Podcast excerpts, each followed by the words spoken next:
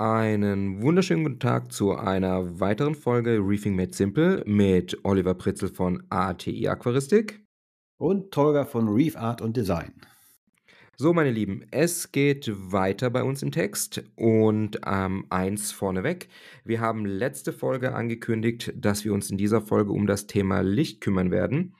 Ähm, doch wir denken aus struktureller Hinsicht und äh, einfach aus Logik und Planung werden wir heute als erstes beginnen mit der Folge zur Strömung und Dekoration und werden in der nächsten Folge erst mit der Lichtgeschichte einsteigen bzw. weitermachen und näher darauf eingehen. Ich hoffe, das ist für euch okay, aber ich denke, wir haben genug Informationen zur Strömung und Dekoration mitgebracht und äh, werden euch jetzt mal eine gute Stunde bespaßen damit. Ja, wir hatten ja letzte Mal auch bei den, ähm, um vielleicht die Brücke zu schlagen zur letzten Folge, bei dem ähm, ENAP-Prinzip, bei den abiotischen Faktoren ja auch darauf hingewiesen, dass ja Strömung und Deko gerade am Anfang mal schon die Grundsteine legen kann. Und äh, ja, deswegen ist es eigentlich auch ein sehr, sehr wichtiges Thema, weil gleich mit der Beckenplanung man ja schon viel beeinflussen kann dann auch dann. Naja, in erster Linie ist ja definitiv mal ähm, die Strömung wirklich äh, eines der ausschlaggebendsten Faktoren mit dem Licht zusammen, äh, was vor allem oft unterschätzt wird. Also gerade was Licht angeht, äh, wissen alle, haben alle auf dem, auf dem Schirm und äh, Paarmessungen und Werte und sonst irgendwas. Und die wenigsten, worauf wir später noch eingehen werden, kommen vielleicht mal auf die Idee, Strömung zu messen.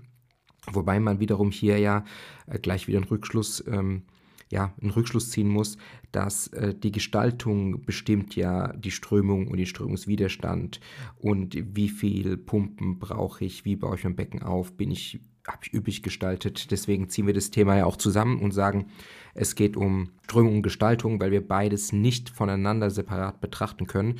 Nur nochmal, Strömung ist wirklich enorm wichtig und äh, wirklich essentiell, genauso wie das Licht. Also macht euch wirklich, wenn ihr um, euch um Licht Gedanken macht, macht euch auch dementsprechend genauso stark um Strömung Gedanken. Und so, sage ich mal, so alte Angaben wie damals, dein Becken hat 300 Liter, dann brauchst du die und die Menge an Umwälzung oder Wasserbewegung, die, die könnt ihr eigentlich vernachlässigen. Also das steht und fällt ganz einfach damit, welche Strukturen baust du auf, hast du ein sehr, sehr, sehr üppig gestaltetes Riff, hast du ein sehr filigranes, minimalistisch aufgebautes Riff.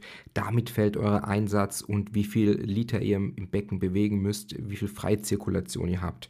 Und dann könnt ihr euch auch immer noch überlegen, welche Art von Strömungspumpe verwendet ihr, weil da habt ihr auch wieder heutzutage die, die breit gefächerten, sanften Strömungen. Es gibt immer noch die eher, sage ich mal, bündelnden, die viel Druck, äh, so, so einen Druckstrahl erzeugen, die Strömungspumpen. Da gibt es auch alle möglichen Arten von Strömungspumpen. Nicht jede ist super geeignet, um ein schönes Strömungsbild herzustellen. Da werden wir vielleicht auch noch ein bisschen drauf eingehen. Aber grundsätzlich steht und fällt erstmal natürlich alles mit der Riffgestaltung. Oder Olli, wie siehst du das? Was vielleicht auch so eine Sache ist, dass ähm, man dann immer guckt, welche Becken sehen ja ganz schön aus. Und dann orientiert man sich daran und die sind meistens immer dann aber auch schon zugewachsen, also relativ voll beladen. Und dann könnte mhm. schon der erste Trugschluss entstehen, dass man ja auch dann viel Deko reinpacken müsste.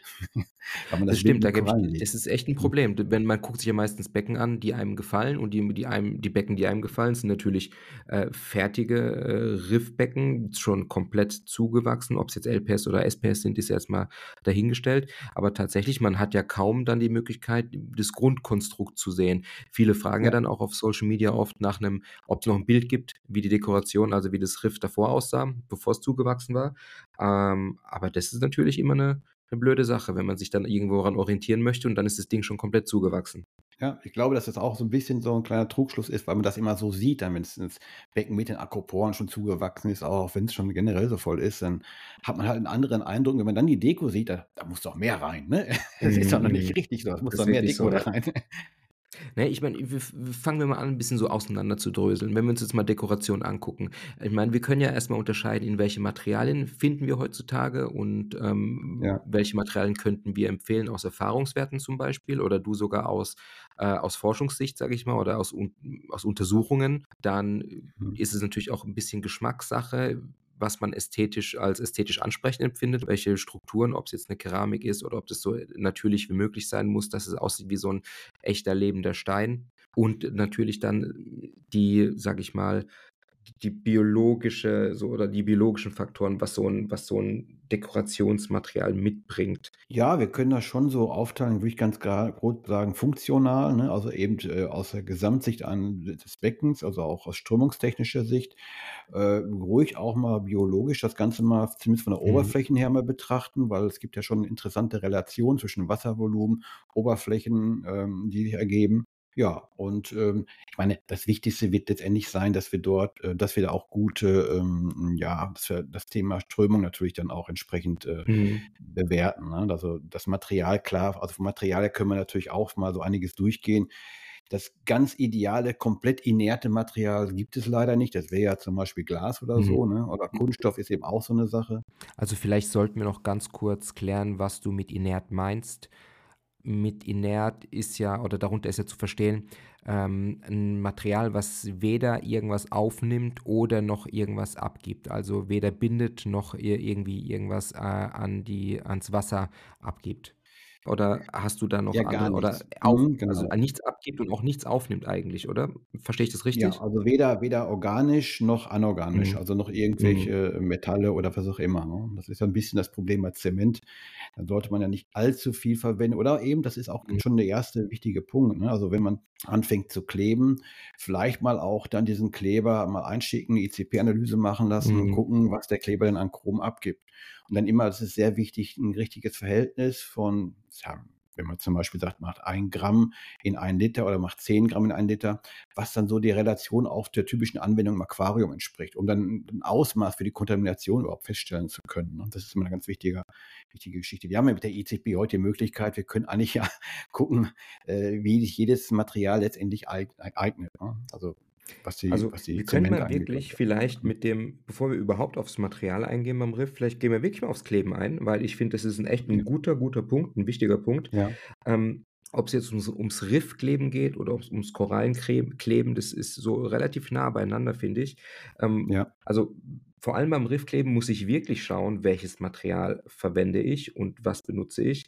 Ähm, grade bei den ganzen Riff-Zement-Geschichten gibt's ja von verschiedenen Firmen. Da macht es tatsächlich Sinn, bevor ich mir sage ich mal, 'n wirklich großes Riff zusammenklebe und sehr viel Material einbringe, da würde ich wirklich mal drauf gucken, was es ähm, was es abgibt oder was im Wasser landet. Da gab's ja schon, ja, relativ, sage ich mal, viele Negativerfahrungen, was dann im Becken noch gelandet ist. Vor allem grad, wenn man mit diesem typischen Riff-Mörtel viel und in wirklichen Massen arbeitet. Ja, da Da kommt's sollte vor allen Dingen auf die Menge an. Da kommt's vor allen Dingen auf die Ja, Menge genau. an, die Relation zum Wasservolumen, ne? Genau, das habe ich ja gemeint. Und dann hat man auch oft Mhm. ja dieses das Typische, wenn man dann das den den nicht richtig anrührt, sodass er wirklich schon fast fest ist und man klebt im Wasser, dann dann dann dann schäumt der nicht schäumt, sondern der der nebelt so richtig auf und dann habe ich ja wirklich alles im Wasser Mhm. drin hängen, dass es dass es dann so richtig Ah. Zugenebelt ist, das Wasser. Also, da sollte man wirklich aufpassen und, äh, lieber in Etappen kleben. Also, ich sage immer, auch bei allem, was ich klebe ich habe ja auch mal mit Kleber wirklich viele, viele Tiere, ähm, geschrottet, dass man stückweise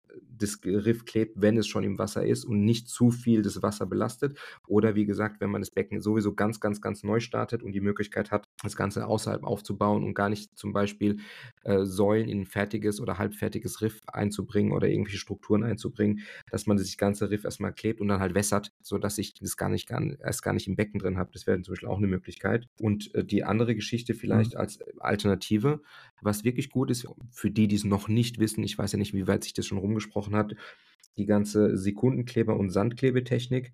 Wenn man dann mit Sekundenkleber arbeitet, sollte man natürlich drauf schauen, dass es, äh, eine auf dieser, äh, Cyanacrylat-Basis ist oder Cyanacryl-Basis ist und damit fährt man eigentlich ganz gut und da muss man auch nur schauen, dass man eben damit kann man eh nicht unter Wasser kleben, weil man ja immer den den Kontakt macht mit trockenem Sand und, äh und dem Klebstoff. Aber der sollte auch mal ganz kurz dann quasi abgewässert werden, weil der reagiert ja so richtig che chemisch. Also, der der dampft ja auch Mhm. aus, ne? Also, da muss man auch wirklich gut drauf Ja, aufpassen, ich ich dass ich ich man da denke, da nicht müssen wir drauf hinweisen, dass das natürlich nicht ganz ungefährlich ist. Ja, Äh, das auch. ne, deswegen haben wir das auch abgelehnt, da mal was, äh, auf 'n Markt zu bringen, weil einfach das, äh, Risiko doch, äh, nicht unerheblich ist. Also, muss wirklich 'ne gute Belüftung, äh, Ja. sorgen und am besten natürlich im Freien das machen, ne? Aber es ist natürlich immer dann auch 'n bisschen so 'ne Sache. Im Winter ist es dann vielleicht 'n bisschen schlecht, im Freien zu machen, aber, äh, grundsätzlich muss man da unheimlich aufpassen, ja. Ja, tatsächlich muss man auch drauf hinweisen, wenn man zum Beispiel sich äh, wenn man zum Beispiel klebt, man ist über dem äh, über dem Riff oder über dem Aufbau, den man kleben möchte und man, äh, bringt halt den Klebstoff mit dem Sand in Berührung, der dampft ja aus und wenn es in die Augen zieht, dann brennt es richtig in den Augen. Ist auch wirklich nicht gesund. Also daher mit Brille und Maske arbeiten ist da auch schon eigentlich angesagt. Nur mal so vielleicht zum, zum Kleben. Ansonsten gibt es ja die, die gängigen Kleber, ne? zwei Komponenten, diesen 2K und so weiter. Das funktioniert ja auch alles, nur da auch das Gleiche. Das, da macht es auch die Menge einfach das Gift. Ähm, da würde ich auch ganz, ganz, ganz, ganz arg aufpassen, dass ich da einfach nicht zu viel Kleber auf einmal ins Becken reinbringe, vor allem wenn ich meinen ersten Schwung Korallen kleben möchte. Ja, definitiv, definitiv. Und dann haben wir natürlich noch das Thema, ähm, welches Dekomaterial grundsätzlich von, als Material so geeignet ist. Ne? Ich meine, da kann man ja beim toten Lebendgestein anfangen. Äh, es gibt ja dann auch die bemalten Steine oder auch Zementsteine. Mhm.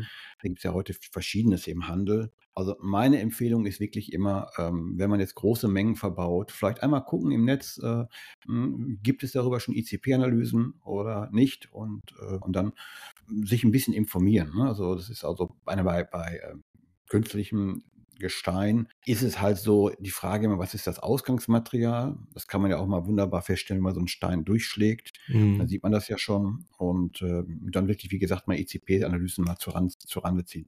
Es gibt ja auch bewährte ja, Möglichkeiten. Ich wollte gerade ne? darauf also zu sprechen kommen. Also äh, ja. ich kenne ja genug Becken. Also natürlich werden wir jetzt auch Marken nennen, äh, weil wir darüber sprechen wollen. Ja. Ähm, interessiert euch auch sicherlich auch. Also bewährte Becken, ich habe ja schon viele gesehen mit, äh, der Klassiker ist ja auch seit Jahren verwendet, Real Reef Rocks, die verwende ich ja auch schon immer in meinen Aquarien und auch mhm. mit wirklich sehr, sehr guter Erfahrung. Und ich habe auch schon mit, äh, mit was habe ich noch gearbeitet? Ja klar, Klassiker mit Lebendgestein. Damals habe ich auch schon geschafft.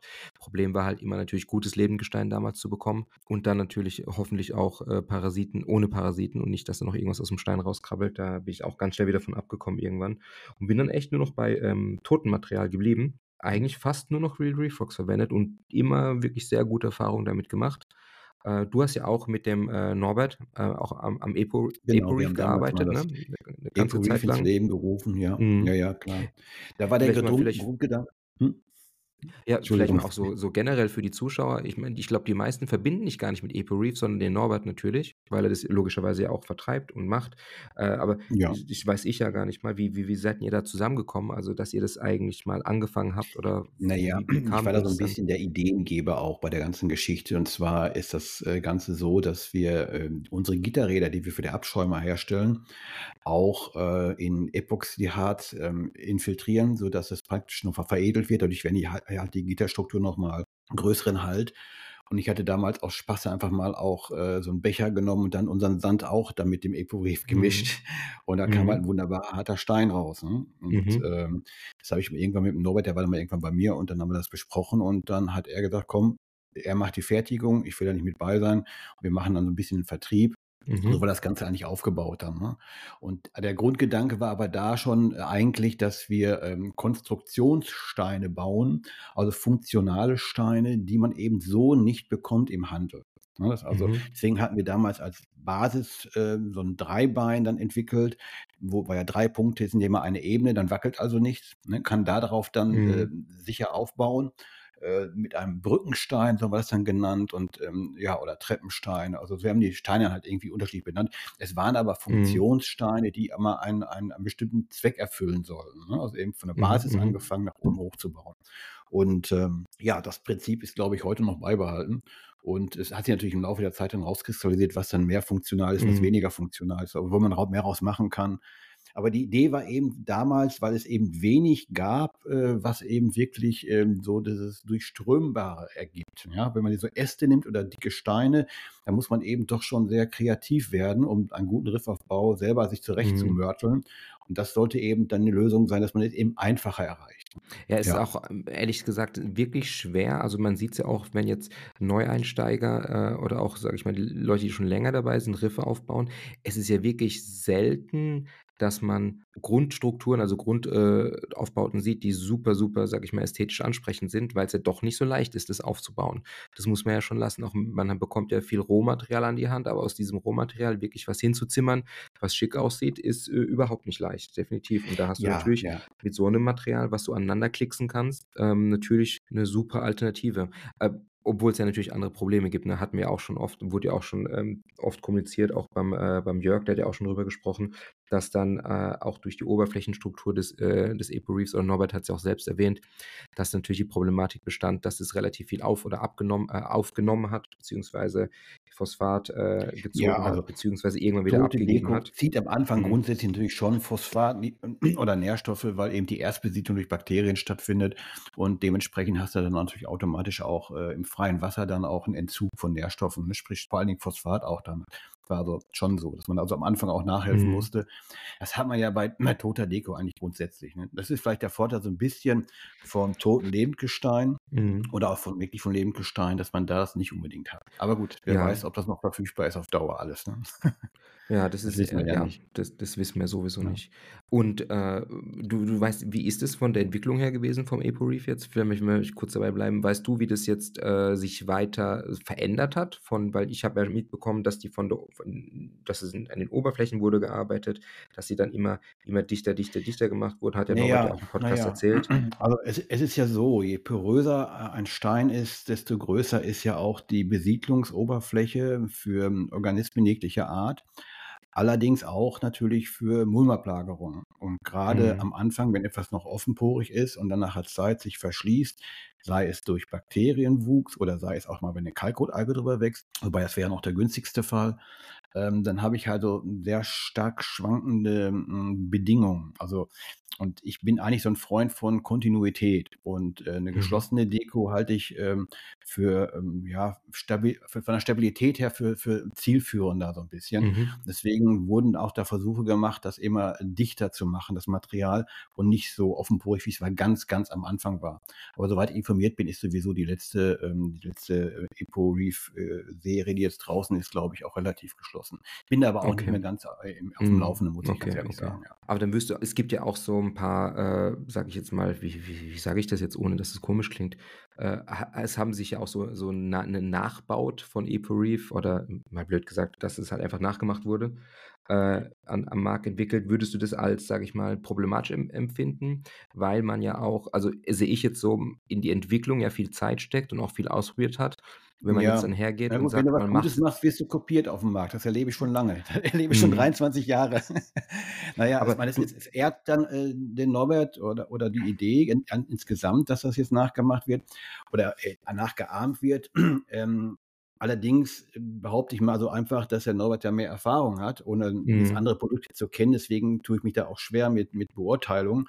Ich kenne das andere Produkt jetzt nicht, aber so Ja, ich ich grundsätzlich es weiß auch ich, dass in dem Apo-Reef, so wie's jetzt ist, einiges an Know-how und viel, äh, Mhm. Fleiß reingeflossen ist. Ich wollte nämlich grad sagen, weil es ist ja nicht einfach so, dass ich jetzt ohne ohne die Sachen wirklich zu entwickeln und zu suchen, zu schauen, wie wie wie ist es denn im Aquarium? Habe ich auch mal Tester gehabt und habe ich auch mal wirklich gute Becken, äh, auf lange Zeit damit laufen und damit dass ich da mein Feedback rausholen kann, weil ich kann mir jetzt nicht vorstellen, dass ich jetzt irgendwas einfach nachbaue und sage: „Okay, das ist jetzt auf Anhieb top“, ähm, ohne vielleicht die wirklichen, ich nenne es mal Rezepturen dahinter zu kennen oder wie ich damit Mhm. umgehe oder ohne dass ich weiß, was davor überhaupt für, in Anführungsstrichen, Forschung betrieben wurde, äh, mit dem Ja. ganzen mit dem ganzen Produkt selbst. Also, Also, so was könnte ich ich mir ich das halt definitiv vorstellen. was ich definitiv sagen kann, ist, dass Apo-Reef sich weiterentwickelt hat, äh, und in der Version, wie's, ähm, heute ist, äh, hat ist schon irgendwie Generation Mhm. 3 oder 4.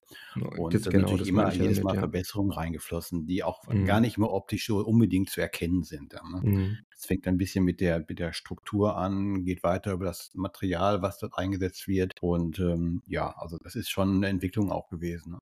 Aber Mhm. letztendlich ist es halt eine Variante, mit der man auch möglicherweise einen Griff gestalten kann. Und Mhm. das Schöne ist eigentlich dabei, dass man eben funktionale Steine hat, die den Mhm. luftigen Aufbau gewährleisten, was eben relativ Richtig, einfach richtig. ist, ne? Das ist das ist so eigentlich der springende Punkt bei der ganzen Mhm. Geschichte. Ähm, ja, und davon muss es mehr geben eigentlich auf'm Markt, ne? Also, weniger runde Ja. Steine und ich bin mehr für Konstruktionssteine. Das das stimmt, ja, definitiv. Ich meine, es gibt ja auch diese Core-Rocks, diese Sachen zusammenstecken. Es ist halt immer 'n bisschen schwierig, das ist dieses Lego-System, aber Ja. das dieses dieses System an sich, das wurde ja letzte oder vorletztes Jahr vorgestellt. Es sieht halt, ey es sieht halt echt nicht schön aus, wenn man es so im Becken hat, ohne dass Korallen drauf sind. Apo Naja, ist ja auch Geschmackssache zum Beispiel, ja, aber ja. diese, dieser Aspekt, wenn ich, das, wenn ich das Teil aufbaue und es sieht halt echt nach nichts aus im Aquarium, das, das würde mich schon so ein bisschen stören, obwohl es super praktisch ist mit diesen Stecksystemen. Da kannst du auch deine Plugs reinstecken, wo du die Korallen drauf machen kannst. Das ist Ja. technisch super gelöst. Äh, optisch holt es mich halt nur nicht ab irgendwie. Naja, ich hab, wir haben das ja auch im Labor untersucht. Es wurden immer zugeschickt und ähm, das ist ja an so eine Art Schaumglas, was noch mit so einem Zementüberzug hat. Hm. Und äh, den Steinen, die wir hatten, die wurden halt schon leider ein paar Mal hin und her geschickt. Da waren halt schon einige Sachen abgeplatzt. Und wir hatten dort einen ziemlich starken Eintrag von Silikat. Deswegen haben wir es dann Mhm. verworfen, nicht mehr genommen. Ne? Also, es, also wir hatten das im, in der ECP, wir haben es durchgejagt. Das war der Hauptstörfaktor war äh, Silikat. Ja, es war in enormen Mengen abgegeben. Das kann aber auch sein, weil diese Steine eben beschädigt worden sind. Das heißt, die Hm, Außenhaut dass war beschädigt. gelöst hat, ja, ja, Äh, verstehe. aber das kann ja immer passieren. Ne? Das ist ja dann schon der Mhm. Punkt. Das ist ja beim Hantieren, man, man, man hantiert das so drum. Ich fand die Idee auch super, deswegen fand ich das sehr interessant, weil man da eben das auch so ein bisschen auseinanderbauen kann, wieder zusammenbauen kann. Ja, die, die Größe der Steine und, und ja, das ist so ein bisschen, ähm, ja, ich denke mal, es hat noch Ausbaupotenzial. Mhm. Also die Idee grundsätzlich fand ich gut, ne, weil es wieder, Ich weiß nicht, ob du es verfolgt hast. Äh, äh, Grüße an der Stelle an äh, hier äh, Peters Reef. Ähm, wo kommt denn der her? Ich weiß es gar nicht ganz genau. Der hat sein ganzes Becken damit aufgebaut und inzwischen äh, so ziemlich Euphyle, also Torch-dominant. Äh, aber das ja, Ding läuft inzwischen sehr gut und ich glaube, der hat das auch noch alles drin. Und ähm, ja, bei ihm hat es anscheinend geklappt. Jetzt sieht es gut aus. Davor sah das schrecklich aus. Ich habe es auch gesagt und so war das, war, war das gar nicht meins. Aber jetzt, das, äh, der Tank läuft auf jeden Fall jetzt. hatte er Kieselalgenprobleme oder warum sah es schrecklich Das, aus? das war, also, also die Deko, ich fand diese, wie er das noch Ach drin so, hatte, ohne, äh, ohne Korallen draufgeklebt zu haben, da bin ich überhaupt nicht ja, ja. zurechtgekommen damit. Aber jetzt sieht es tippitoppi aus und das Becken läuft auch super anscheinend. Okay, okay. Ähm, daher also nochmal hier Grüße an der Stelle auf jeden Fall. Und ja, genau.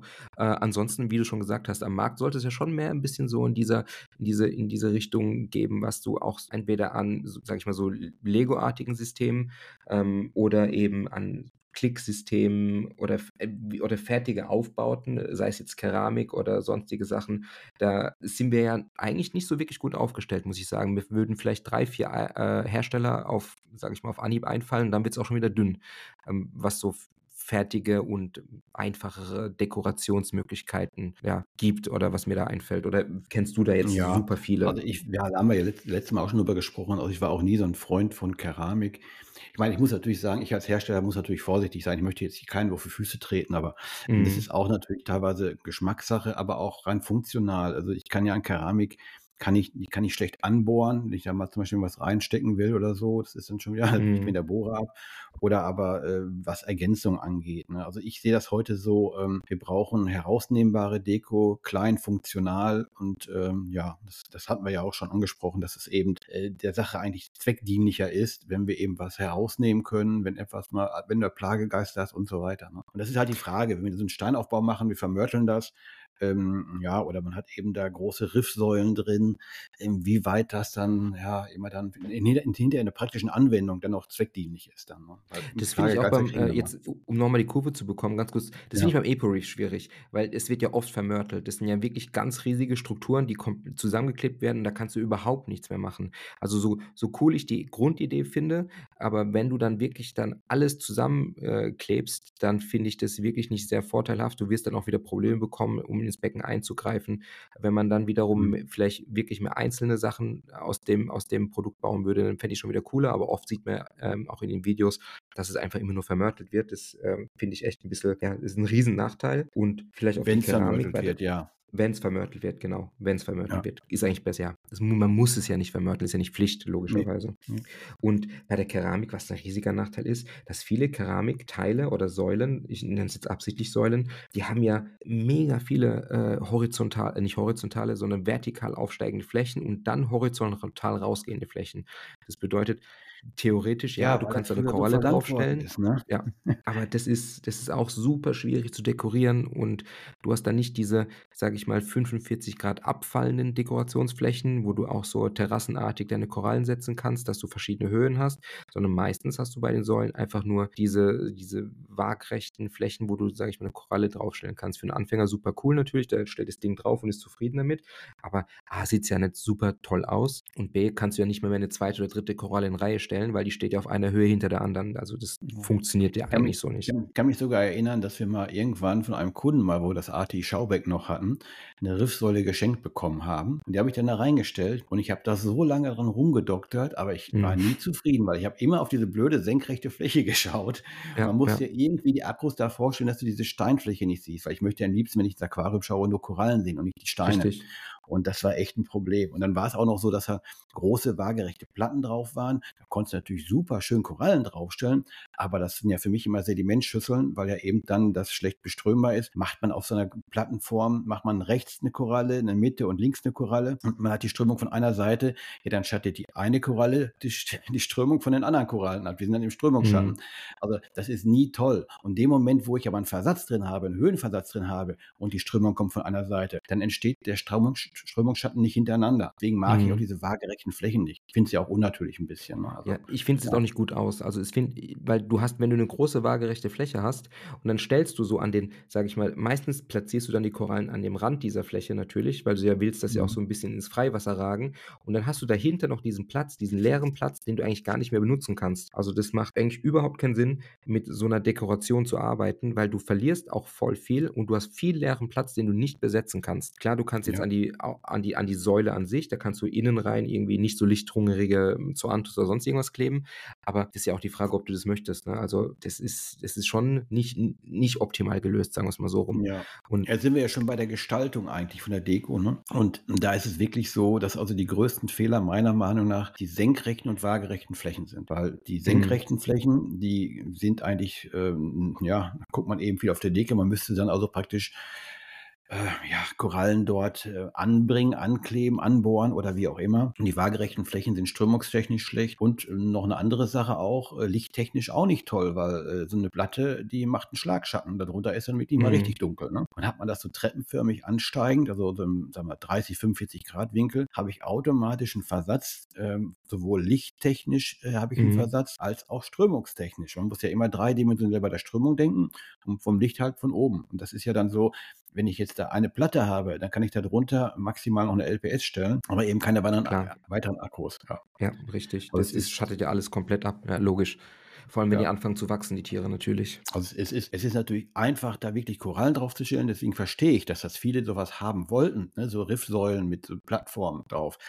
Aber ähm, für das Gesamtbild eines Aquariums und von den Stellmöglichkeiten, zumindest von lichthungrigen SPS, ist es nicht die ideale Form. Ne? Mhm, Das, ist, das mhm, ist einfach so, ja. Generell, wenn man das mal, also es gibt ja so ein bisschen, bisschen so eine Grundorientierung, äh, die man geben kann, ist ja auf jeden Fall gucken, dass man keine, sag ich mal so, so wie diese tellerförmigen oder schüsselförmigen ähm, Strukturen baut irgendwie, weil da, da, da drin lagert sich natürlich die, die, der ganze Dreck, der ganze Detritus ab. Bedeutet, eigentlich sollte sich Deko immer, wenn ich das jetzt beschreiben könnte, irgendwie nach außen wölben und nicht nach innen, weil wenn es nach außen ist, Ja, kann schon mal nichts wie in so einer, in so einer Salatschüssel drin liegen bleiben. Das ist ja genau. schon mal der erste Punkt. Dann das Ganze abfallend aufbauen, wenn es geht. Also so dieses, was wir gesagt haben, wenn es abfällt, 45 Grad nach unten und nicht horizontal rausgehend. Und vielleicht, ähm, was super guter Hinweis ist, wenn man auch auf YouTube mal dieses, habe ich schon mal erwähnt, äh, Negative Space Scaping, äh, ähm, NSA Mhm. Scaping, was die äh, Amerikaner machen, dass die halt viele Versätze nach innen haben, also in hohl gebaut, relativ viel hohl gebaut, viel, viel, äh, viel Lücken innerhalb, so dass viel Höhlenstrukturen, die schön durchströmt werden können, entstehen.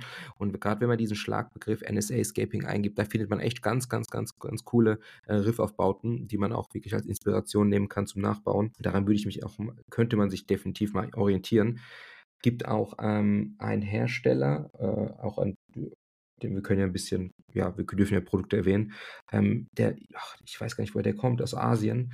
Der nennt sich, glaube ich, Lee Key äh, auf Facebook.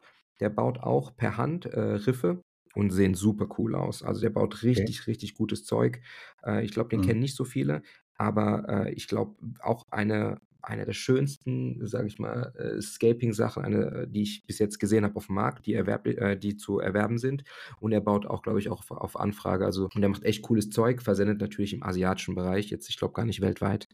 Äh, aber macht super, super gutes Zeug. Kann man sich mal angucken. Lee wie L-E-E und dann Key, ich glaube K. Mhm. I oder sowas. Ich bin mir nicht sicher, aber in, den findet man dann schon, wenn man das eingibt. Da kann man ja, mal nachschauen, da kann man sich Inspiration holen. Also Inspiration kann man sich definitiv auf dem Netz holen. Man muss erstmal nur wissen, ja, was, was, was ist denn überhaupt zielführend? Ne? Das ist ja der Punkt. Ja, also, da kommen wir wenn jemand zu sprechen mehr, drauf. mehr Wasser ansteigt oder generell das machen möchte, worauf sollte er denn achten? Ne? Ich meine, ist klar, es gibt da Künstler, äh, du bist ja auch einer.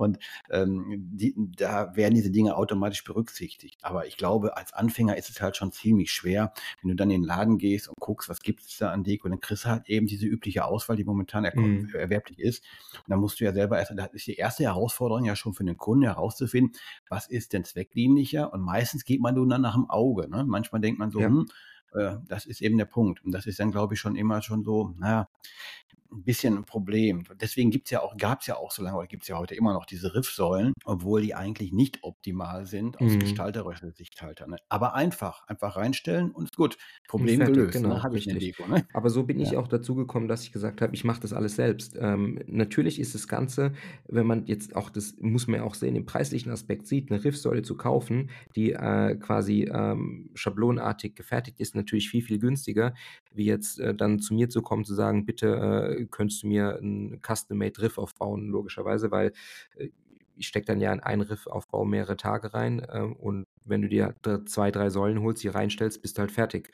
Und aber so ist es äh, wirklich zustande gekommen, dass ich gesagt habe, man braucht ja. eigentlich, wenn man nicht irgendein, sage ich mal, äh, Spielkastenprinzip hat, wo man Sachen stecken kann, musst du da äh, selbst äh, an die Arbeit gehen und ähm, Manche mhm. können es sehr gut, sehe ich ja auch oft, manche können es eben nicht.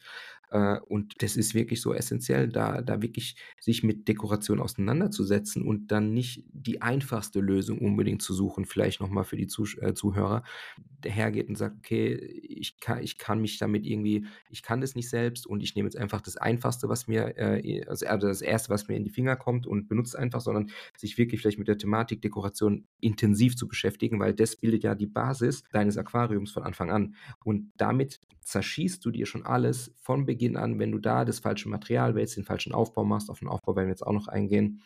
Und da kann es zu riesigen Problemen kommen, die dann dazu führen, dass das Becken nie richtig zum Laufen kommt. Genau. Und ähm, das, was also auch nach wie vor noch sehr präsent ist, also man sieht es immer wieder, ist, dass eben zu viel Material genommen wird äh, was dann eben dann die Strömung wieder blockiert dann. Ne? Das ist ja das, dieser Effekt, den ich ja am Anfang schon sagte, dass viele vielleicht denken, mhm. na, das Becken muss ein bisschen voll werden und dann packen sie viel Material rein und ähm, ja, dann ist aber eigentlich schon das äh, passiert, was man nicht machen sollte, ähm, weil gerade die Durchströmbarkeit, äh, das ist ja ein ganz wichtiger Aspekt. Ne? Also egal, ob LPS oder SPS, eine gute Wasserwalze, eine gute Durchströmbarkeit ist eben eine ganz wichtige Sache, auch aus Sicht der Koralle. Ne? Das ist ja auch eine mhm. funktionale Geschichte dann hinterher. Dann lass uns mal ganz kurz auf die ähm, Funktionalität bzw. die Funktion von Strömung eingehen. Wenn wir das Ganze uns ähm, vielleicht anschauen und ein bisschen aufteilen, haben wir einmal den Nährstofftransport bzw. die Verfügbarmachung von Nährstoffen, dann die äh, Schadstoffanreicherung bzw. die Ver Vermeidung von Schadstoffanreicherung, den Abtransport von Schadstoffen, dann die Sauerstoffversorgung bzw.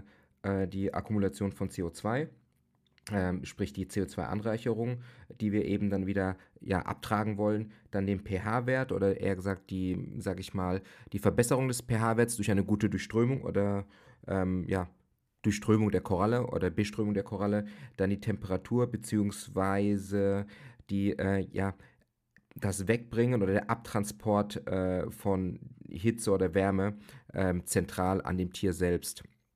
Also ich meine jetzt damit nicht die Wassertemperatur allgemein, sondern die Temperatur, die bei Stoffwechselprozessen oder beim Stoffwechsel erzeugt wird, die Wärme eben, die entsteht, die von dem Tier durch gute Durchströmung abtransportiert werden kann.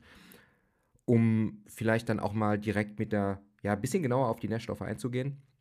Äh, zum einen ist es so natürlich, dass ich die Nährstoffe verfügbar mache, dadurch, dass ich sie natürlich in erster Linie äh, ins Becken in zum Beispiel flüssiger Form oder wie auch immer hinzugebe. Aber diese Nährstoffe müssen natürlich auch zum Tier hin transportiert werden. Das geschieht durch die Strömung. Das bedeutet, eine gute Nährstoffversorgung und eine gute Sauerstoffversorgung ist nur gewährleistet bei einer guten Durchströmung. Sprich, haben wir ein Tier, was zum Beispiel auch schon sehr groß ist und sehr eng äh, gewachsen ist und ähm, engmaschig verastelt ist, wie zum Beispiel eine große SPS-Kolonie.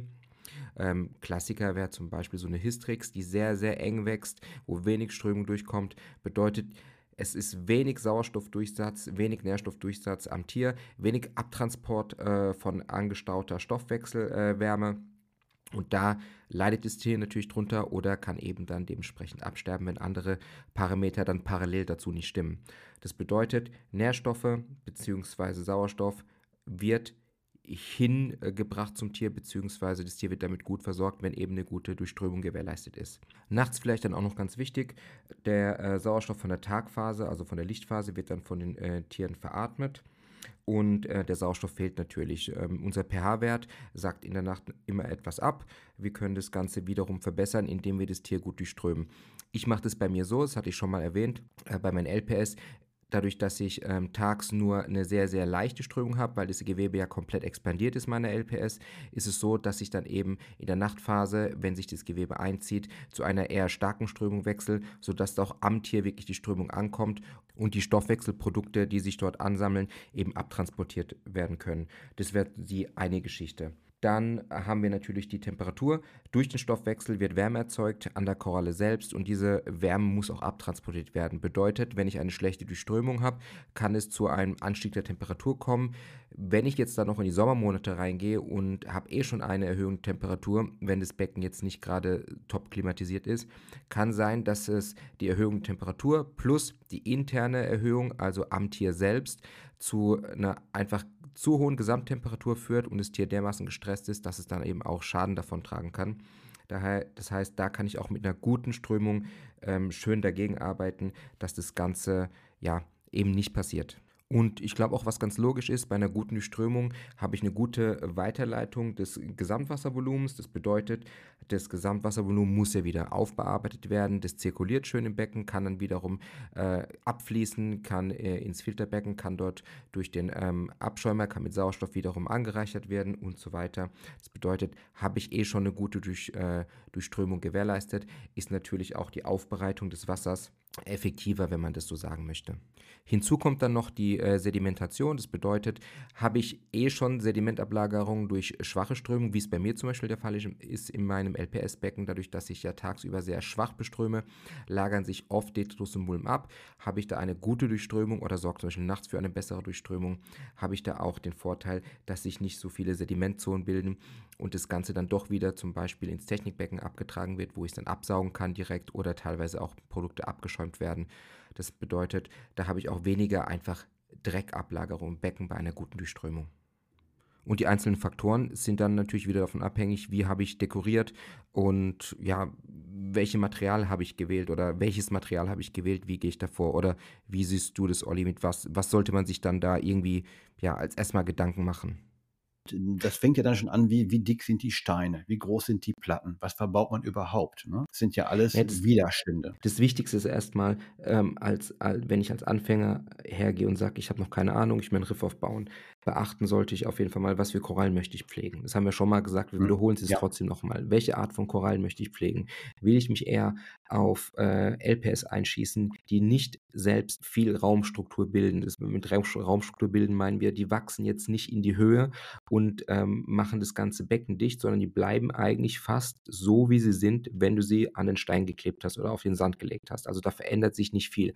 Klar, so eine Preareum, die, die, die überzieht einen Stein, aber sie wächst jetzt nicht nach oben. Das meine ich damit. Sie bildet keine Raumstrukturen. Wenn ich mich dafür entschieden habe, welches Tierart ich pflegen möchte oder Mischtier, also so Mischbecken, wo ich verschiedene Sachen drin habe, dann muss ich mir natürlich überlegen, wie viel Stein bringe ich da hinein, weil wenn ich jetzt ein eigenes LPS-Becken halte und sage, okay, ich habe sowieso nur LPS, ich plane gar keine SPS, darf ich auch üppiger strukturieren oder kann auch so einen Ansatz wählen, dass ich sage, diese Riffstrukturen sind auch weiterhin erkennbar. Das bedeutet, baue ich mir einen Riff auf und baue mir zum Beispiel eine Riffschlucht, dann wird diese Riffschlucht Riffschlucht mit LPS wahrscheinlich immer noch erkennbar als Riffschlucht sein. Mit SPS ja. wird das Ganze zuwachsen und wird als Riffschlucht gar nicht mehr sichtbar sein. Wohl, also höchstwahrscheinlich. Und daran muss ich mich dann orientieren. Habe ich ein 60 cm hohes Becken, kann ich mit LPS wie bei mir 3, 4 cm über die Wasserober äh, unter die Wasseroberfläche bauen mit dem Riff. Ich gehe mit meinen ähm, Floating Reef Rocks dann an der Wand wirklich kurz über die Wasseroberfläche, weil ich weiß, wenn ich da ein paar Zoanthus oder Micromusas dran klebe,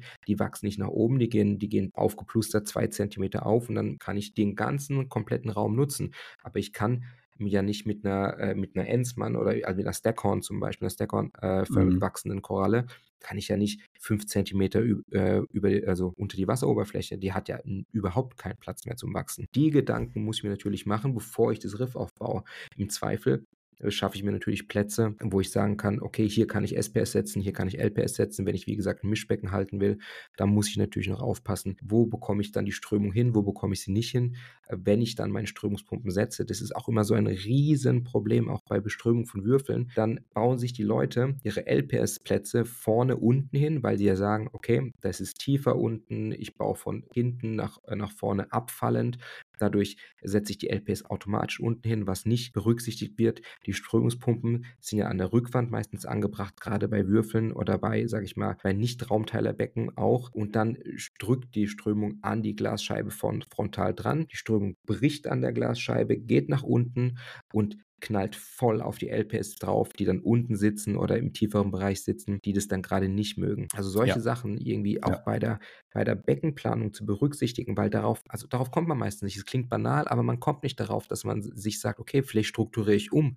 Vielleicht, blöd gesagt, mit den neuen Lampen, jetzt wie bei der Pro, dass ich dann Cluster einstellen kann Intensitäten. Vielleicht stelle ich doch SPS weiter vorne hin, mache eine lockere Insel unten, zum Beispiel unten links bei einem Becken, da kann ich dann schön meine, äh, mhm. äh, meine Stack-on-artigen Korallen rauswachsen lassen und meine LPS doch weiter hinten, dann stelle ich meine LED-Cluster weiter runter, weil ich ganz genau weiß, vorne werde ich am meisten Strömung haben, hinten an der Rückwand wirst du immer am wenigsten Strömung oder tote Strömungsecken haben, da passen dann LPS wieder super gut.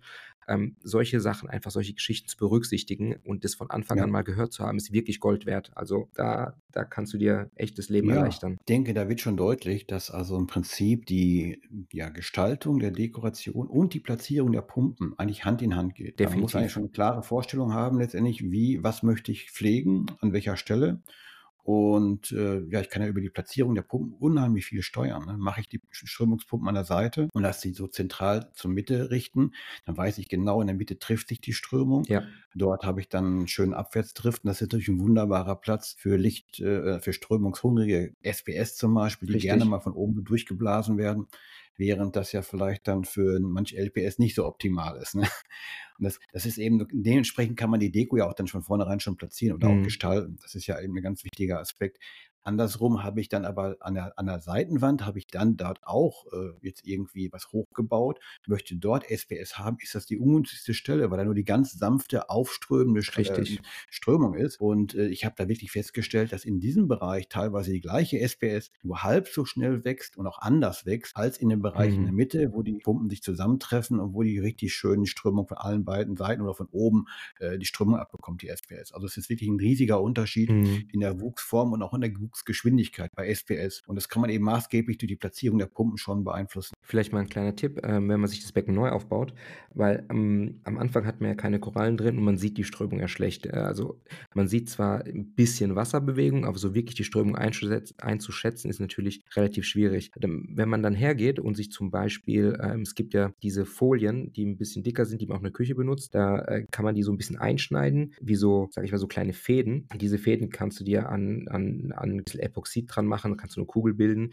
Und mit dieser Kugel kannst du dir, äh, sag ich mal, an den Riff, an die einzelnen Stellen, die kannst du dran setzen und dann siehst du, wie diese Fäden, die du da geschnitten hast, liegen wie so Tentakel äh, von einer Koralle eben im Wasser und da dann siehst du auch wirklich, wo du hast du viel Strömung, wo hast du wenig Strömung.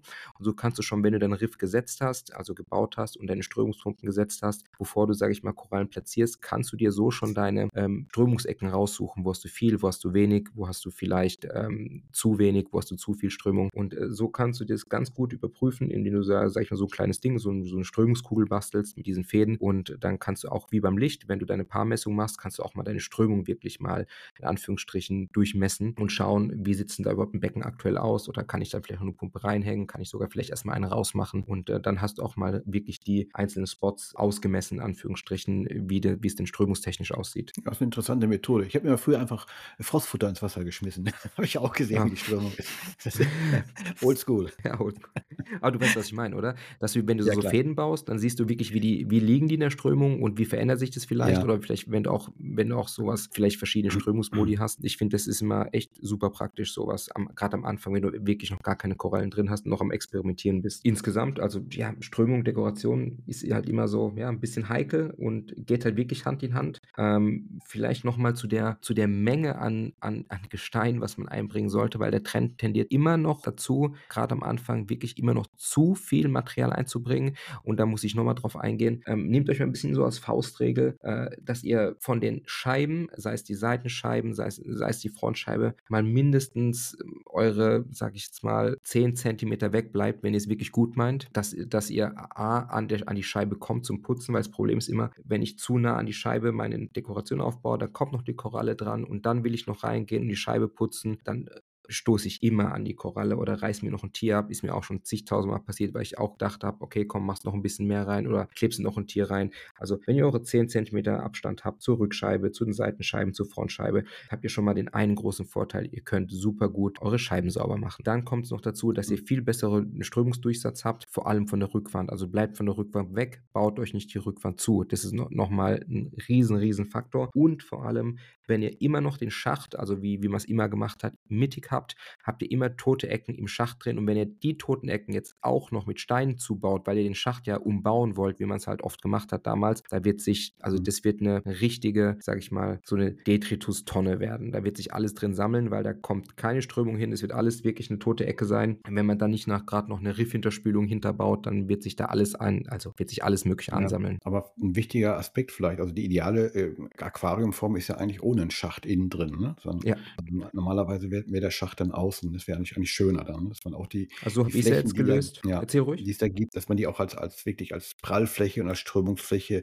nutzt, genau wie der Boden, ne? Je freier der Boden ist, Mhm. genau wie die Rückwand, desto besser kann ich 'ne Wasserwalze im Aquarium, äh, wirklich integrieren und dann habe ich eben diesen enormen Strömungsvorteil dann auch. Ja, Also, ich habe das jetzt ja bei mir auch so gelöst mit Rucksackschacht und dadurch habe ich 'ne Ja. ganz glatte Wand. Natürlich war bei mir auch der Hintergrund, ich wollte ja meine Steine an die Wand bringen. Das bedeutet, ich brauche 'ne glatte Fläche, damit ich, äh, mit meiner Dekoration, die ich halt mache, äh, arbeiten kann. Das war erst mal so das Ziel und natürlich dann, ich wollte keine ich ich wollte ja auch die komplette Tiefe des Beckens nutzen. Äh, die ganzen, sage ich mal, Schächte, die man jetzt noch hat du verlierst ja enorm viel Dekorationstiefe deines Beckens. Und, äh, Ja. wenn du 'ne 70er, 60er Tiefe hast, dann geht dir also, vorneweg 10 Zentimeter verloren oder bei manchen sogar 15 Zentimeter. Das ist ja wirklich, also, verschenkter Platz. Und dann hast du natürlich die Strömungsproblematik. Was jetzt zum Beispiel DD ganz gut macht, um mal kurz auf die Becken zu kommen, auf die Beckenform, die haben ja wenigstens 'n innenliegenden Schacht, aber die haben den so in die Ecke gebaut und dann auch noch nicht eckig, sondern halbrund nach innen verlaufen. Das ist gar nicht mal so Mhm. schlecht gelöst. Also, dadurch hast du 'n sehr, sehr schmalen Schacht, ähm, und die Strömung kann gut daran abgleiten. Das ist schon mal sehr gut. Und du verlierst wirklich wenig Platz dafür, dass es 'n innenliegender Schacht ist. Das haben die echt ganz gut gemacht, finde ich. Ja, ja, also, man macht sich auf jeden Fall heute schon Gedanken.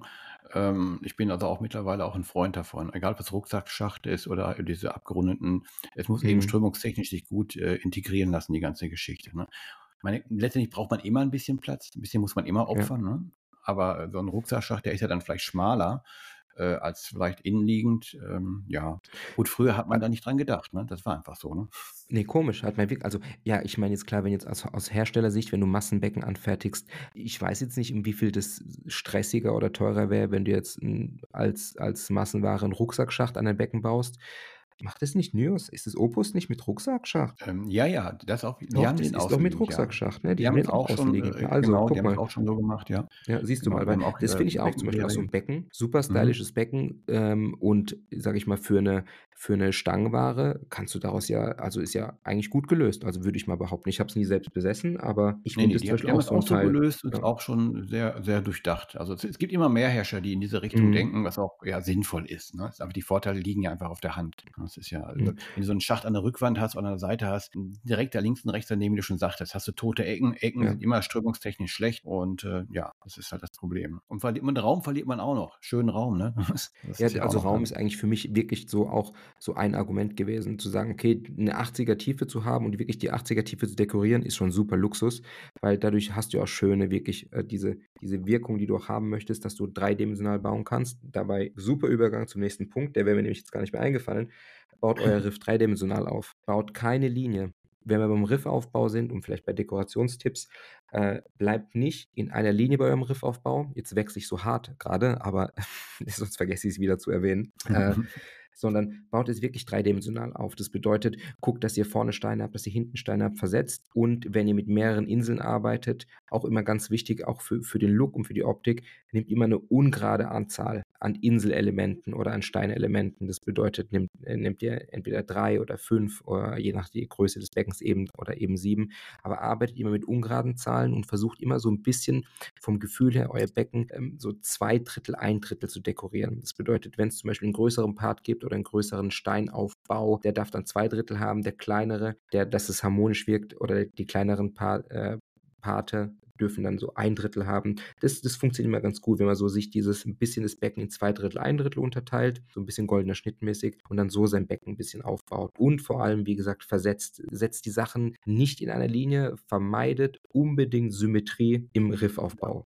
Ja. Also Symmetrie ist das Schlimmste, was ihr machen könnt. Also das, das, das Klassische ist, ich stelle drei Säulen, vier Säulen in eine Reihe nebeneinander. Das sieht total schrecklich aus. Es wirkt schon ganz anders, wenn ich drei Säulen nehme und dann die versetzt stelle, wie wenn ich die jetzt symmetrisch mir ins Becken reinpflanzt, pflaster irgendwie. Also ja.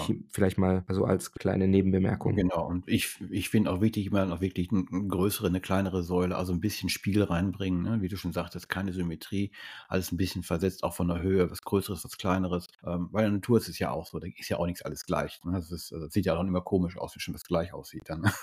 das kommt ja noch hinzu. Definitiv. Und auch wieder, da haben wir wieder den Aspekt der Strömung. Hat man jetzt was gleich hohes, entstehen zwei gleich starke Wind, äh. Mhm. Habe ich eine kleinere Säule, eine größere Säule, dann kann die kleinere Säule dann nicht den kompletten, egal wie die erst bewachsen ist, auch dann äh, den Strömungsschatten haben, die auf meinetwegen dann an der nachfolgende größere Säule dann trifft. Dann. Und das ist halt schon der Vorteil, wenn man immer ein bisschen versetzt arbeitet. Also es, es ist dreidimensionale Denken ist extrem wichtig. Egal, ob es Licht ist, ob es Strömung ist, mhm. ja, auch die Korallenwuchsform hinterher, die möchten sich ja auch entfalten. Und da ist, wenn etwas in der Reihe steht, immer schlechter. Ne? Das ist, äh, ja, wenn man Höhenversatz reinbringt, kann sich das eben besser im Raum entfalten. Ja, und plant euch natürlich auch, wie du schon gesagt hast, Olli, das Entfalten der Korallen. Also plant euch schon ein bisschen so ein, wie wird denn die Koralle wachsen? Oder ihr kennt ja das Tier, was ihr euch, also im besten Falle kennt ihr die Tierart, die ihr euch kauft und wisst ungefähr, wie das dann aussieht, wenn es größer wird. Daher überlegt euch wirklich, wo kommt was hin und wie wird sich das Ganze entwickeln. Das ist auch so ein bisschen die Schwierigkeit daran. Man muss ja immer bei, bei der Riff-Aquaristik so ein bisschen in die Zukunft gucken. Wie, also man muss ja so eine Vision haben. Wie will ich das haben oder wie könnte es aussehen? Ähm, und wo will ich hin? Und dann arbeitest du ja nach, danach arbeitest du ja, danach setzt du ja deine Korallen. Du, die meisten kaufen sich ja keine fertigen Mutterkolonien, gerade im SPS-Bereich nicht, sondern die lassen die ja reinwachsen in das Riff oder dass sich das ist, Riff ist, eben ist, so natürlich wie möglich bildet. Ja, ist auch schöner, ne? Also wenn Korallen sich ja dann praktisch, äh, das, wenn die dann wachsen und das Riff oder die Optik dann selber gestalten. Richtig. Und die natürliche Wuchsform, wie sich dann ergibt, ist ja dann eigentlich auch dann wirklich dann die ideale Wuchsform. Sobald ich etwas entnehme aus der Natur, einen größeren Mutterstock, pack den ins Aquarium rein, ist es dann immer eine Frage, genau, kriege ich es überhaupt so platziert, dass es überhaupt passt? Ne? Und ähm, die Koralle ist ja in der Natur, hat die andere Bedingungen gehabt, wie jetzt an der Stelle genau, wo sie im Aquarium sitzt. Das heißt, sie hat auf jeden Fall einen Anpassungsstress. Ne? Also, ob das strömungstechnisch ja, ist, lichttechnisch ist, Nährstofftechnik ist. Ja. Ne? Und in dem Moment, wo ich kleinere Ableger nehme, lasse die im Aquarium wachsen, ist diese kleinere Koralle an allen ja, Faktoren mehr oder weniger angepasst. Ne? Das ist ja eben das Ideale. Das ist ja das Schöne daran. Und ne? Problem ist immer bei großen Mutterstöcken, ist jetzt auch wieder dem Martin passiert, ähm, äh, mein, hier, mein Kollege hier bei uns um die Ecke, der auch äh, ja. Meersaquaristik betreibt, der hat sich einen großen Stock geholt. Der, wie der dann bei ihm drin saß, der, hat, der ist von innen ihm rausgestorben, weil einfach an der Stelle, an der er noch platzieren konnte, war zu wenig Strömung. Das Tier war ganz andere Strömungsbedingungen gewöhnt und äh, mhm. obwohl der ganze Tank gut steht und die ganzen SPS wachsen, der ist ihm das Tier von innen raus äh, abgestorben, weil dann eben dieser von Stock innen von innen raus, genau, mhm. weil der mhm. einfach, der hat überhaupt keine Strömung mehr, also wurde nicht mehr beströmt nach innen. Das ist auch das Problem bei, sag ich mal, fertig, in Anführungsstrichen, fertig gewachsenen Tieren oder wirklich großen Mutterstöcken, wenn man die in ein etabliertes Becken einbringt, dass die sich wirklich an diese Bedingungen gewöhnen müssen. Und andere Tiere wachsen dann eben, vielleicht auch nicht nach ihrer natürlichen Wuchsform, aber die wachsen dann eben so, äh, wie es äh, die Beckenbedingungen eben vorgeben. Also gerade größere SPS-Stücke, das ist ja eigentlich so die größte Herausforderung. Ne? Das ist ja, die wachsen, äh, haben, schatten sich selber vom Licht ab, machen, schatten sich selber von der Strömung her ab. Das heißt also, alles wird schwieriger. Und wenn ich dann halt nicht optimale Bedingungen habe, was die Anströmung der Korallen angeht, ja, dann, dann passiert eben genau das, was seinen Kollegen passiert ist. Ne? Das ist, mhm. das ist leider nicht selten, ja. Deswegen bin ich ein absoluter Freund von Nachzuchten, am besten parasitenfreie Nachzuchten. Mhm. Und ähm, ja, dann die auch dann aber schon gut im Riff gestalten, also nicht nur eine, zwei, drei setzen, sondern auch schon relativ viel reinbringen. Da sind wir jetzt beim nächsten Thema, ne? wie viel, wie viel machen, macht man als Erstbesatz, weil das ist ja, man hat jetzt zwar das Thema Riffgestaltung, aber letztendlich bilden ja bei den Raumbilden Strukturen wie bei SPS, muss man das ja auch schon wissen, wie muss man an die Sache rangehen dann auch. Ne? Und äh, da denke ich, sollte man auch schon ruhig ein bisschen, darf man heute ein bisschen mutiger sein äh, und auch schon mehr besetzen, wenn eben das kontrolliert mhm. wird. Das heißt also, wenn mit ICP das nachgeguckt wird, äh, man auch ein Auge auf die Nährstoffe hat, relativ stabile Wasserwerte sind, also auch da eine Konstanz gegeben ist, dann bin ich ein Freund davon, dass man auch dann ruhig mehr an Biomasse gleich reinbringt, mhm. weil man will ja relativ schnell den Endzustand erreichen. Das heißt, Richtig. wenn ich jetzt eine Koralle anfange und dann blanke Deko habe, wo die, wo das Licht drauf knallt, dann kann ich die Uhr nachstellen, wann der Algen sich breit machen. Ne? Und ähm, das ist eben dieser, diese Konkurrenz ist ja auch eine Konkurrenzsituation immer um, um Besiedlungsfläche im Riff. Richtig. Und ähm, daher bin ich auch ein Freund von relativ schnell auch gut zu besetzen. Ja, ist halt schwierig. Ich habe ja das bei mir auch gemacht am Anfang des Becken, äh, bei Beckenstart wieder bei dem neuen.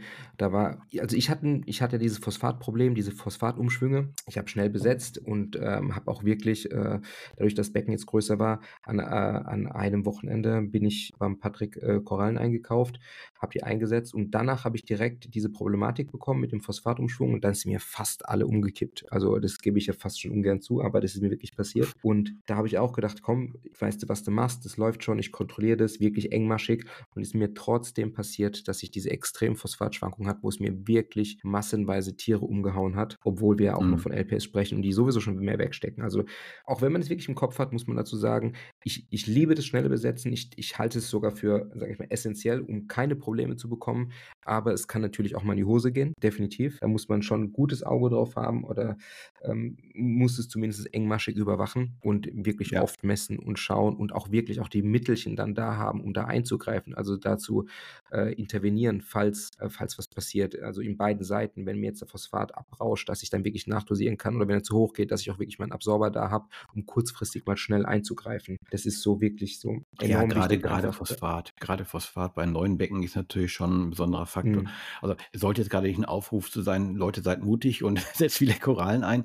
Ähm, es stimmt ja schon irgendwo. Es stimmt ja, ja schon ja, irgendwo. Also, man sollte, man darf ja nicht zu lange warten. Da passiert ja, also du hast genau, ja, der also, ganze Kram, den du nicht haben willst, wächst der, wenn du das Becken nicht besiedelst. Auch gerade, wenn ich jetzt bei mir, wenn ich viele Beckenposts mache, gerade in, sage ich mal, Facebook-Gruppen, in den äh, eher so den englischen, quasi amerikanischen Gruppen, dann fragen die Leute mich immer so, ja krass, das Becken ist erst ein Jahr alt, äh, alles, alles Fracks, also hast du alles aus Fracks gewachsen? Ich so, nein, nein, das, das meiste sind große Tiere, also ich, ich, ich fange nicht mit einem Euphylerkopf an, warte, bis der 20 hat, wie lange warte ich denn da, bis das Becken voll ist?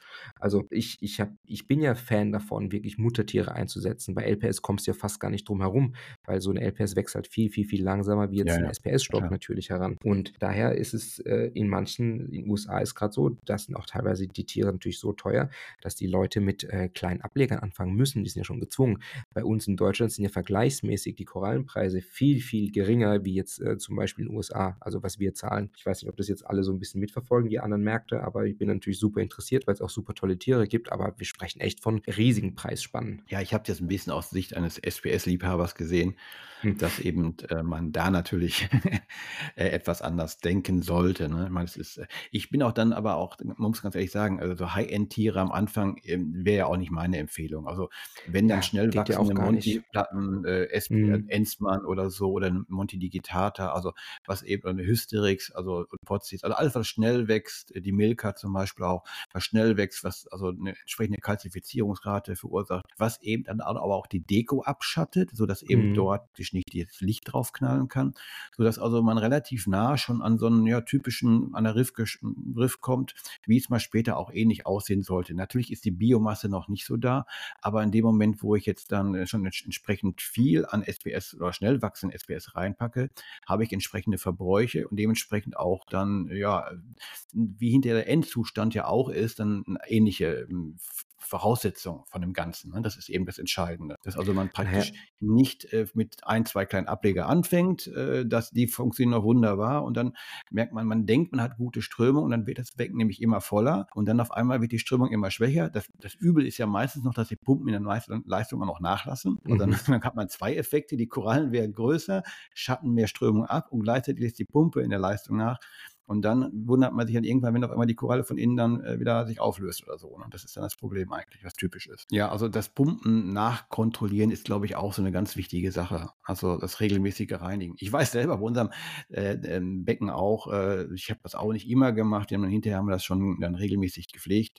Aber wenn man da jetzt äh, wartet und die, die äh, gerade bei den typischen Tubellen, die man heute hat, und die veralgen schon ein bisschen, dann geht mhm. sehr, sehr schnell mal eben 30, 40, 50 Prozent an Leistung flöten. Das merkt man, wenn man die frisch sauber gemacht hat, wie stark die dann wieder ja. werden. Ja. Also das ist ja auch so, äh, auch wirklich, checkt eure Technik, checkt eure Pumpen, kommt auch die gleiche Leistung raus. Macht euch also feste Intervalle alle zwei Wochen, stellt euch einen Timer im Kalender oder sowas, Pumpen kontrollieren und dann macht man es auch und nicht wieder, ich mache es nächste Woche, weil dann bleibt es wieder eine Woche liegen und noch eine Woche.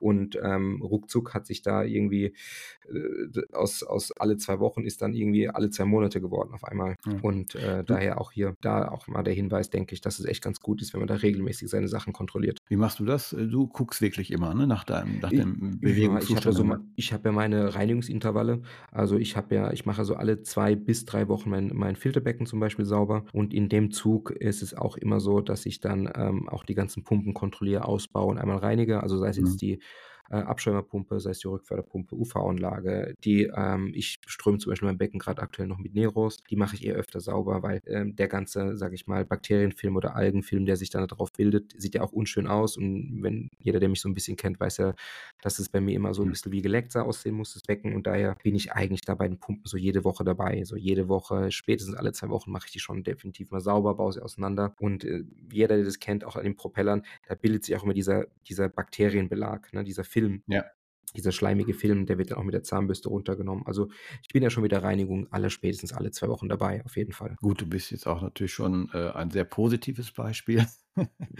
Aber äh, ja, vielleicht ist es wirklich, das ist eine Sache, ich meine, egal welche Pumpe man hat, diesen Effekt, dass du einen Biofilm auf dem Propeller hast oder dass eben mhm. da dich, das, das, das, ist eigentlich immer da. Ne? Also man sollte schon vielleicht wirklich einmal im Monat kurz den Propeller rausnehmen, einmal sauber machen, Zahnbürste oder sowas. Ne? Dann, Ja, also, also also spätestens mal jeden Monat. Also ich meine, ich kenne wirklich Leute, die, die sagen auch, okay, Abschäumer habe ich seit über einem Jahr nicht ausgebaut und äh, der läuft. Äh, ich bin noch sicher, dass er noch läuft, aber ich glaube, mir wäre das an sich viel zu risikoreich, dass sich da ein Haufen Gammel drin absetzt und dann irgendwann doch irgendwas passiert. Und da mache ich den dann doch lieber mal regelmäßig sauber. Also jetzt nicht nur Abschäumer, also generell die Technik einfach, dass ich die mir auch mal angucke, dass ich auch sehe. Allein der Vorteil bei Pumpen sauber machen ist ja auch, wenn man ein Kabel, ein Kabel wenn ich mal einen Kabelbruch habe oder sonst irgendwas, ne, dass ich das früh genug sehe, dass wenn man oder wenn man ein Magnet aufplatzen sollte, dass ich das nicht erst in zwei Monaten oder drei Monaten sehe, weil ich nie an die Technik dran gehe, sondern dass ich das dann auch wirklich früh genug dann gesehen habe, wenn da was sein sollte. Es hat ja auch viele Vorteile, sich mit seinem Becken auseinanderzusetzen, sage ich jetzt mal. Auch wenn es ein Selbstläufer ist, da ein Auge drauf zu haben, kann ja nie von Nachteil sein. Ja, also man hat eigentlich diese zwei Faktoren. Ne? Die Korallen wachsen, ist, man hat später mehr Abschattung und auf der gleichen Seite könnten die Pumpen von der Leistung nachlassen. Also einmal mit, dem, mit den Propellern, aber es gibt ja teilweise auch, wo der Läufer, also praktisch, ähm, wenn das ein Eisenmagnetläufer ähm, mhm. ist, äh, auch dann nachlässt. Das ist auch so eine Sache, dass die Pumpe also insgesamt auch nachlässt. Das ist also auch eine Möglichkeit. Das sind so die beiden Gefahrenquellen, glaube ich, die so ja relativ in der Praxis oft vorkommen. Ne? Dass also die Pumpen nicht so gepflegt werden, dann lässt die Strömung nach und äh, die Korallen mhm am Anfang wachsen sie noch und dann, ja, dann wird es halt immer schlechter, ne?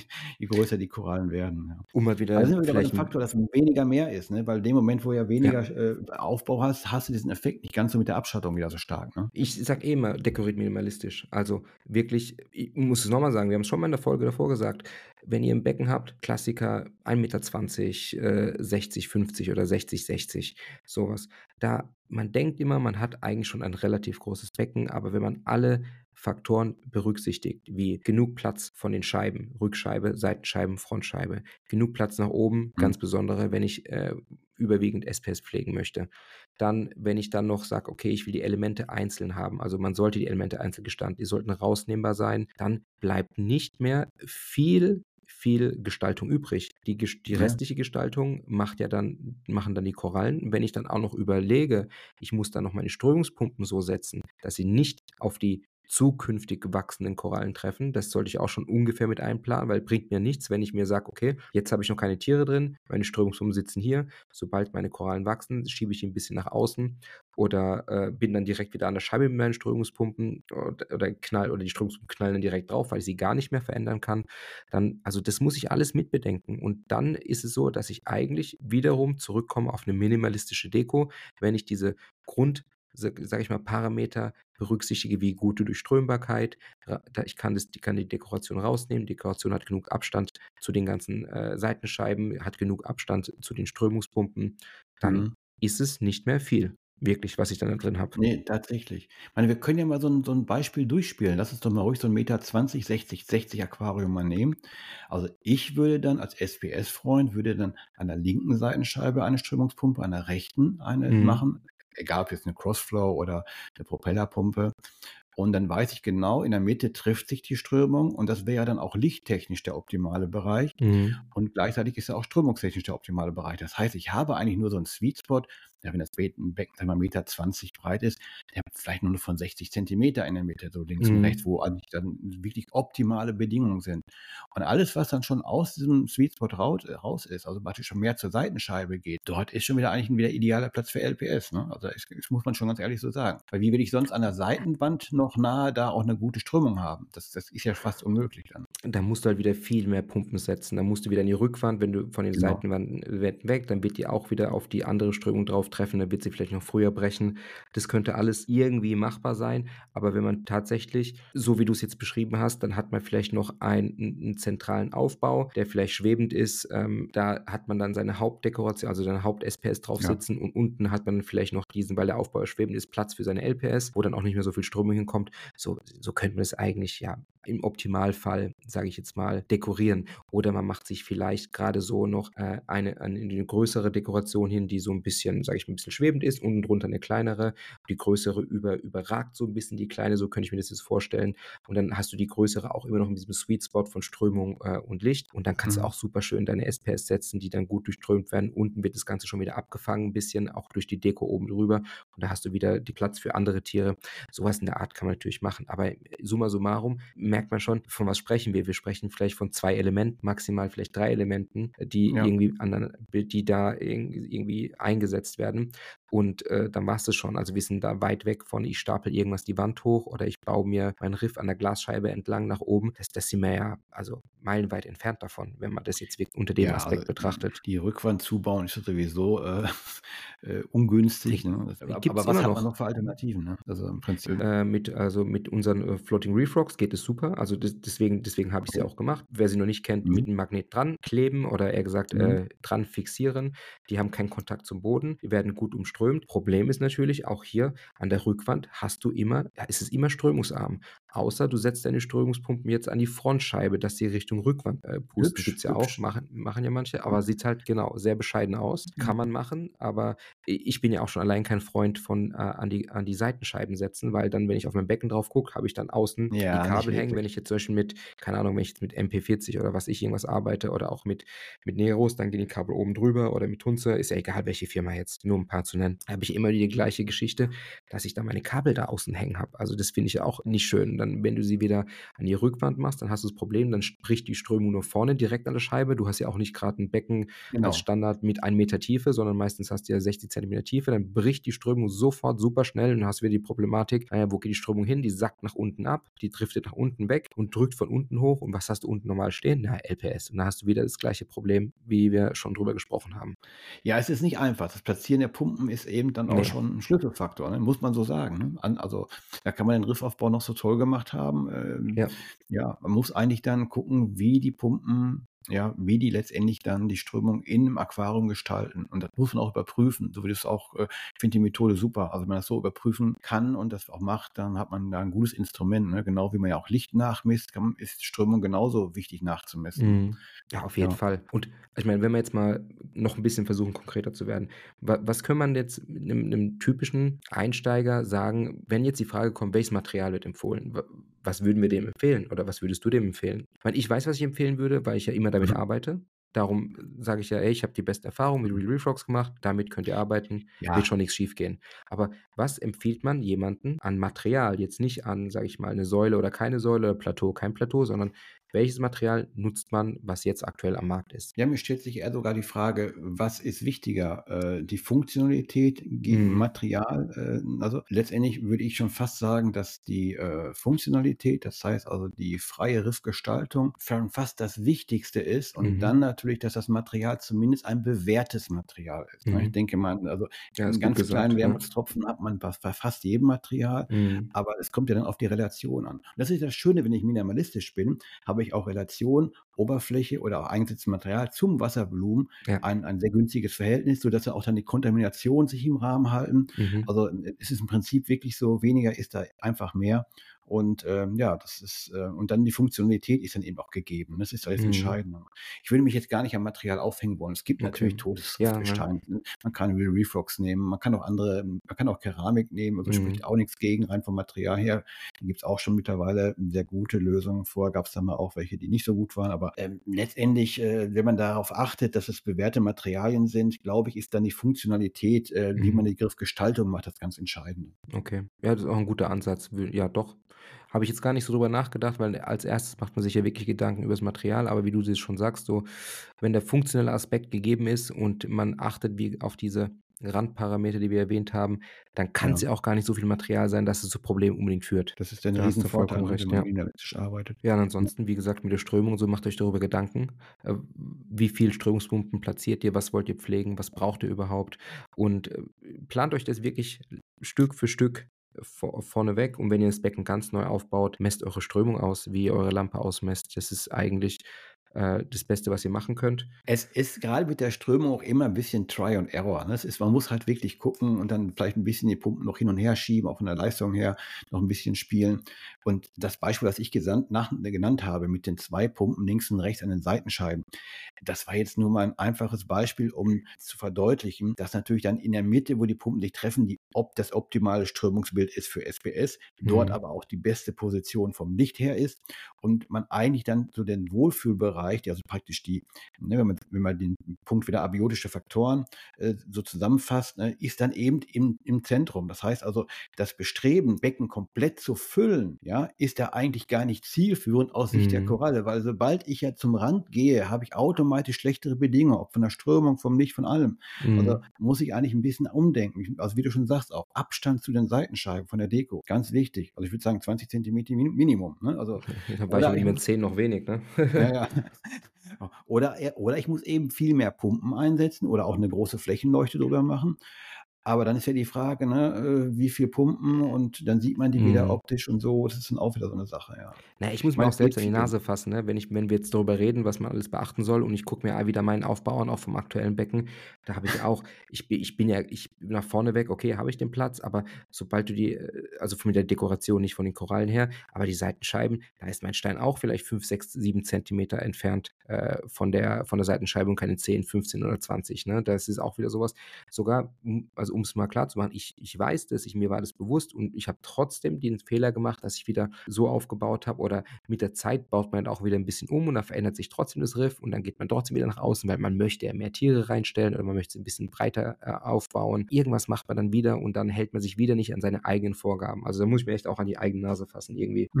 Ja, das passiert aber, glaube ich, vielen. Und das ist, glaube ich, auch ganz normal, dass man eben dann noch 'n schönes Tier stellen will und, äh, dass man eben dann noch dann sagt: „Mensch, da hat man ja noch Raum.“ Ich glaube, bei LPS ist auch nicht ganz so dramatisch wie bei SPS, weil SPS ja viel schneller wachsen auch dann. Mhm. Also Ja, das stimmt. Ich habe dann schon noch mal die eher diesen, sage ich mal das Gute, dass das dann alles, äh, Tiere sind, äh, die die bilden ja keine festen, harten Strukturen. Die das das Mhm. bewegt sich ja alles, da kannst du gut dran vorbeigreifen. Bei 'ner SPS, wenn die 2 Zentimeter vor der Scheibe ist, du greifst da rein, dann bricht die ab und dann ist gelaufen, ne? Also, das passiert mir ja jetzt bei bei den Tieren, die ich jetzt habe, nicht. Ja, ich kenne einige Aquarianer, da wächst das sogar von an der Frontscheibe dann hinterher fest, ne? Mhm. Ja, das stimmt, ja.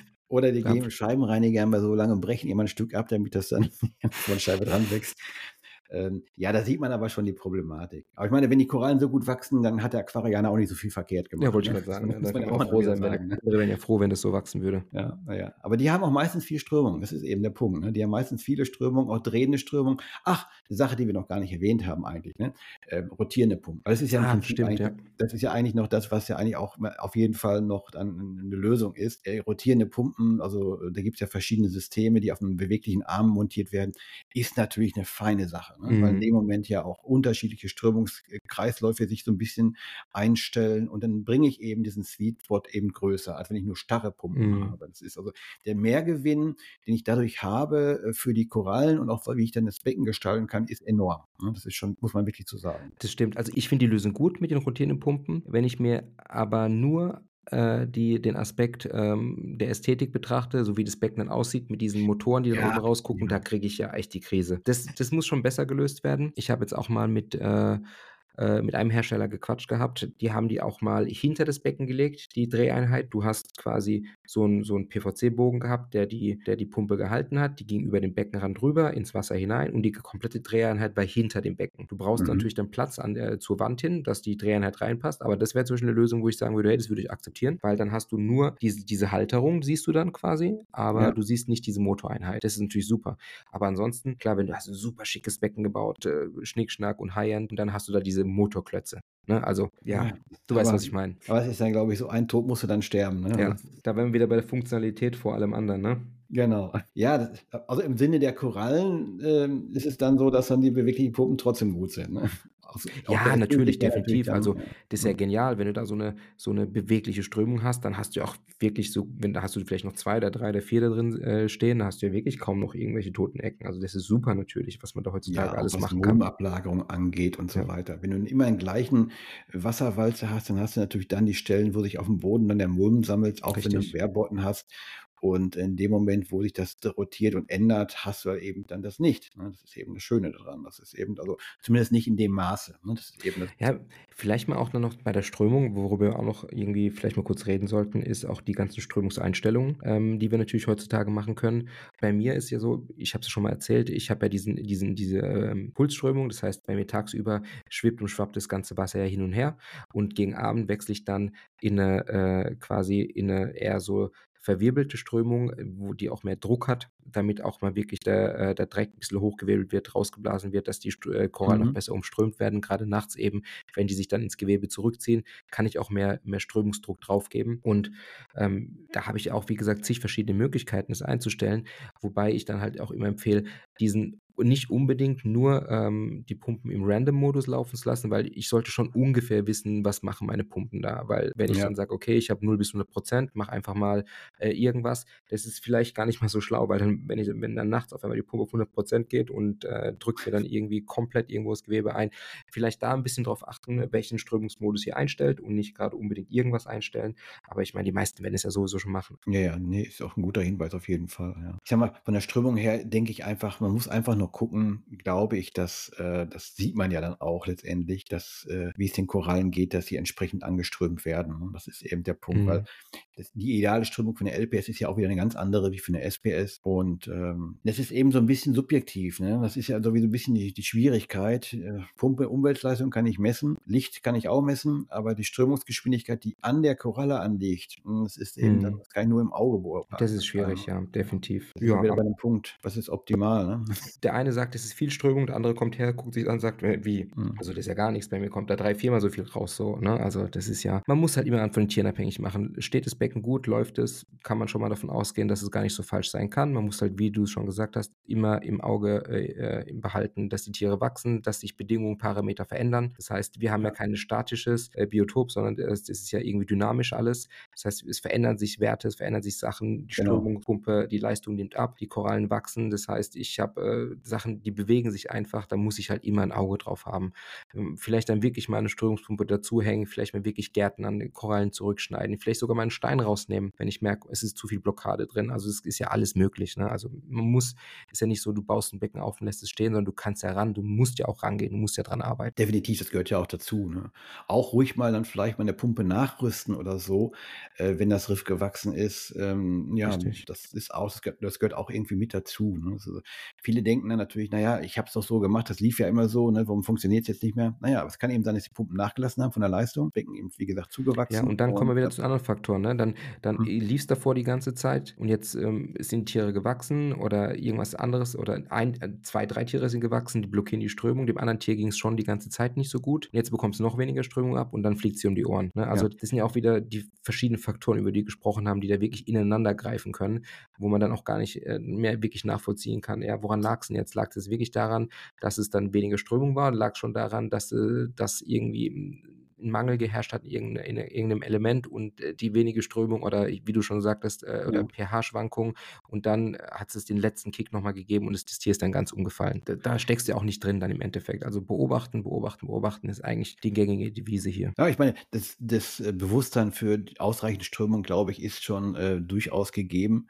Ich glaube, es gibt halt nur so zwei, so wirklich zwei Grundprobleme, hm, die wir auch schon benannt haben ähm, was ist, welche Koralle braucht wie viel Strömung. Ne? Das ist eben dann der Punkt, das ist subjektiv immer sehr unterschiedlich, das wahrgenommen. Und ähm, das nächste eben, ähm, das, ja, das Hauptproblem ist, dass wir viel zu groß denken. Das heißt, wir wollen unser Aquarium maximal ausnutzen.